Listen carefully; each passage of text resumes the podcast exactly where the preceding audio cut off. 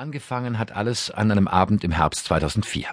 Auf Einladung des Verlegers Hubert Burda war ich nach München gereist, um an einem, wie es hieß, ungezwungenen Austausch mit Intellektuellen teilzunehmen. Nie zuvor hatte ich mich als Intellektueller wahrgenommen.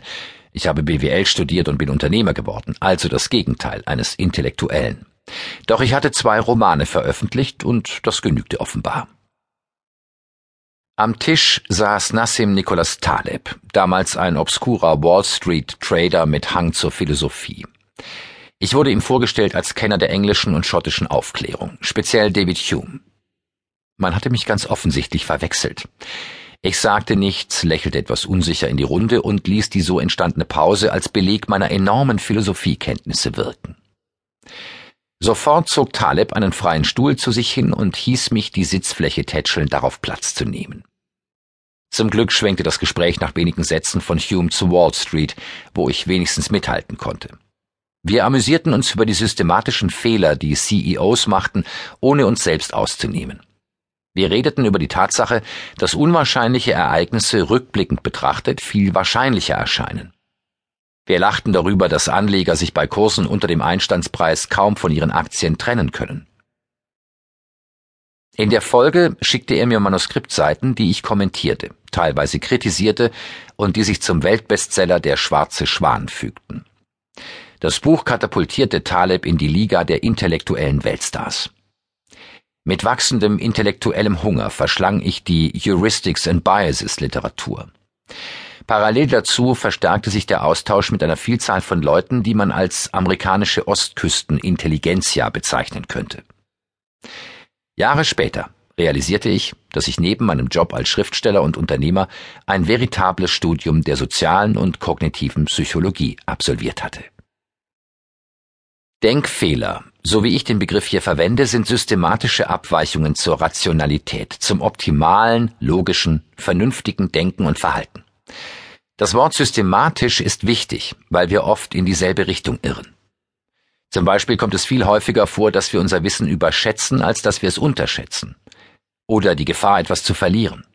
Sie bringt uns viel schneller auf Trab als die Aussicht, etwas zu gewinnen. Ein Mathematiker würde von einer skewed, asymmetrischen Verteilung unserer Denkfehler sprechen. Ein Glück. Die Asymmetrie macht die Fehler manchmal vorhersehbar. Um das Vermögen, das ich im Lauf meiner schriftstellerischen und geschäftlichen Tätigkeit angehäuft hatte, nicht leichtfertig zu verspielen, begann ich eine Liste der systematischen Denkfehler samt Notizen und persönlichen Anekdoten anzulegen. Ohne Absicht, diese jemals zu veröffentlichen. Ich tat dies ganz für mich allein. Bald merkte ich, dass mir diese Liste nicht nur im Bereich der Geldanlage von Nutzen war, sondern auch im Geschäfts- und Privatleben. Das Wissen um die Denkfehler machte mich ruhiger und besonnener ich erkannte meine eigenen Denkfallen frühzeitig und konnte ihnen ausweichen, bevor sie großen Schaden angerichtet hatten. Und ich verstand zum ersten Mal, wenn andere unvernünftig handelten und konnte ihnen gewappnet begegnen, vielleicht sogar mit einem Vorteil. Aber vor allem war damit das Gespenst der Irrationalität gebannt. Ich hatte Kategorien, Begriffe und Erklärungen zur Hand, um es zu verscheuchen. Blitz und Donner sind seit Benjamin Franklin nicht seltener, schwächer oder leiser geworden, aber weniger angsteinflößend. Und so geht es mir seither mit der eigenen Unvernunft. Bald begannen sich Freunde, denen ich davon erzählte, für mein kleines Kompendium zu interessieren. Dieses Interesse führte zu einer wöchentlichen Kolumne in der Frankfurter Allgemeinen Zeitung und in der Schweizer Sonntagszeitung, zu unzähligen Vorträgen, vorwiegend vor Ärzten, Investoren, Aufsichtsräten und CEOs und schließlich zu diesem Buch. Voilà. Sie halten es nun in der Hand. Nicht Ihr Glück, so doch zumindest eine Versicherung gegen allzu großes, selbstverschuldetes Unglück. Rolf Tobelli, 2011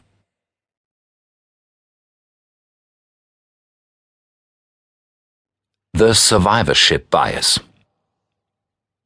Warum Sie Friedhöfe besuchen sollten.